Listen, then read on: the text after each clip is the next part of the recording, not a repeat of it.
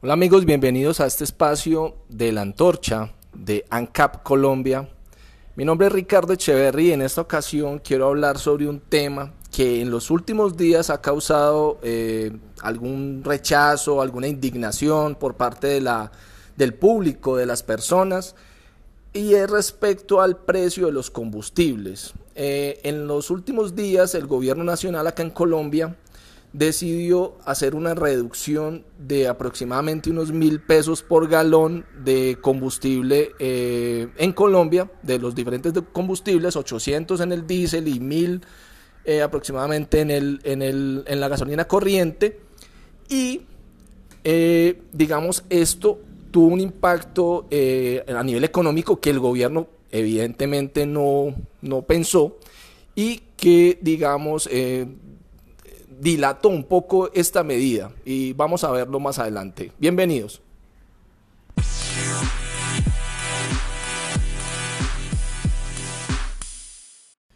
Muy bien, como se los comentaba en el intro de este podcast, eh, el gobierno hizo una reducción de aproximadamente mil pesos en la gasolina corriente y de 800 pesos en los diésel. El problema es que las personas eh, están viendo que en las estaciones de servicio ese precio no se ha manifestado, no se ha traducido para el público eh, final. Resulta que al momento del gobierno eh, decretar esta reducción en combustibles, existen en Colombia tres regímenes que, pues, que regulan o que tres regímenes que manejan el precio de los combustibles y el sector de los combustibles en Colombia, de la distribución de combustibles en Colombia. Esos tres regímenes son, el primero, el régimen de libertad vigilada. El segundo, el régimen de libertad regulada. Y el tercero, el régimen de frontera. Actualmente en las capitales como Bogotá, Medellín, Bucaramanga, Barranquilla, Cali, Pereira, Manizales, etc. En esas ciudades eh, está vigente el régimen de libertad vigilada. Este régimen es, eh, digamos, interpretado por mí, ¿cierto? Como libertad de mercado, ¿cierto? En las ciudades se supone que hay una oferta amplia de diferentes propuestas de valor en estaciones de servicio. Hay diferentes marcas, diferentes propietarios, diferentes modelos de negocio. Algunas estaciones de servicio, digamos, prefieren un modelo de negocio con poco personal y un costo, digamos, un precio muy bajo. Otras estaciones de servicio prefieren dar darle prioridad a la calidad, al buen servicio. Entonces tienen una plantilla de personal más abundante, ofrecen abrir capó, ofrecen, eh, digamos, reponer líquidos, ofrecen limpiar parabrisas, ofrecen inflar eh, llantas. Eso toma tiempo, eso, eso requiere de más personal, requiere, requiere de más costos. Entonces la propuesta de valor es diferente. Por eso vemos que en las ciudades hay diferentes precios, ¿cierto? Hay estaciones de servicio con unos contratos eh, diferentes con sus mayoristas, porque hay diferentes modalidades de contrato con el mayorista. Eso también afecta al precio. La antigüedad del contrato también afecta al precio. Hay diferentes eh, componentes que finalmente eh, en un régimen de libertad vigilada es el distribuidor quien define cuál va a ser su precio, acorde con su propuesta de valor, con lo que está ofreciendo al, al, cliente, con su marca, con sus ventajas, con su competencia, ¿cierto? Entonces, eh, esto, digamos, hace que haya una libertad, que haya competencia, claro, ¿sí?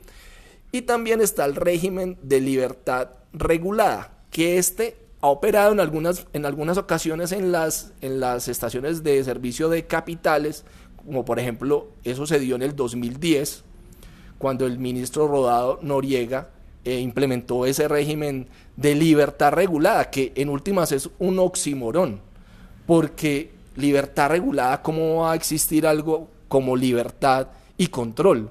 O sea, o hay libertad o no hay libertad, o hay control o no hay control, ¿cierto? Pero las dos cosas al tiempo no pueden suceder, ¿cierto?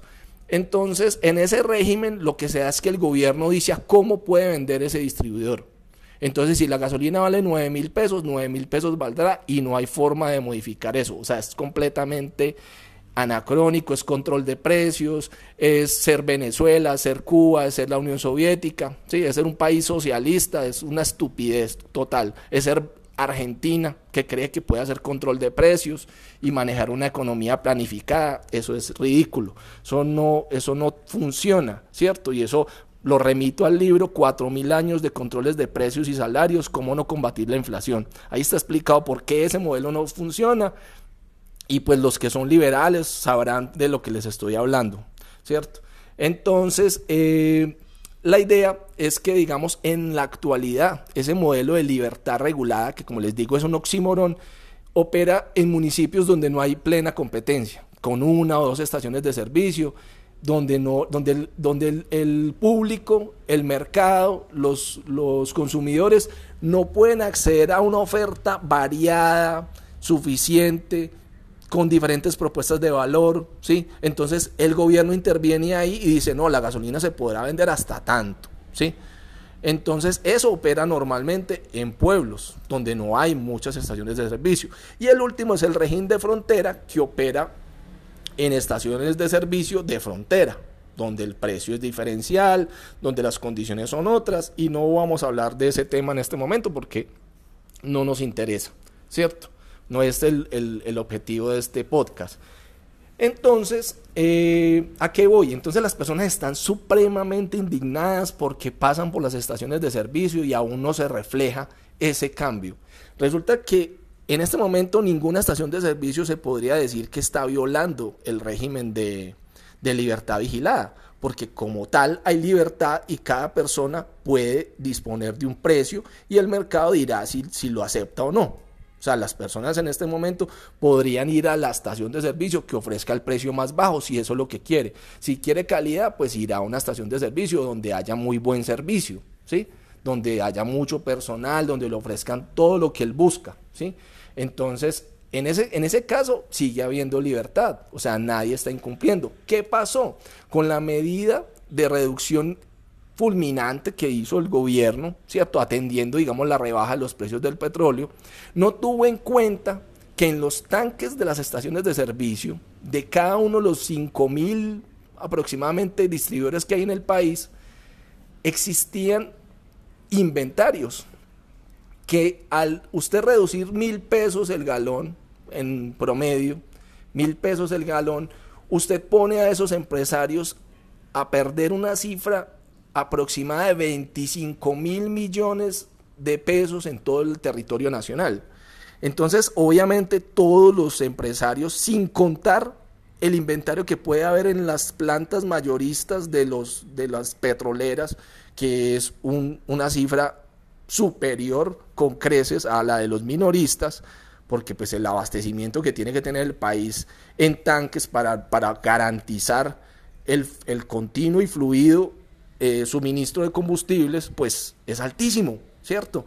Entonces, eh, esto nos lleva pues a, que los, los empresarios hablaron con el gobierno de alguna manera, supongo, y le dijeron, venga, retrase esto, denos la posibilidad de hacer este, esta transición de manera escalonada mientras vamos saliendo de nuestros inventarios en tanques y nosotros vamos a poner el precio, pero en la medida que, que podamos, ¿cierto? Porque si yo pongo una estación de servicio a hacer una reducción de esas, a perder, no sé, 10, 20 o 30 millones de pesos de tacada, pues pongo en riesgo la, la, estabilidad de los empleados, pongo en riesgo la posibilidad de cumplir con obligaciones, más cuando se avecina una crisis como la que se viene económica por todas las restricciones en las ciudades, ¿sí? por tener a las personas encerradas en las casas.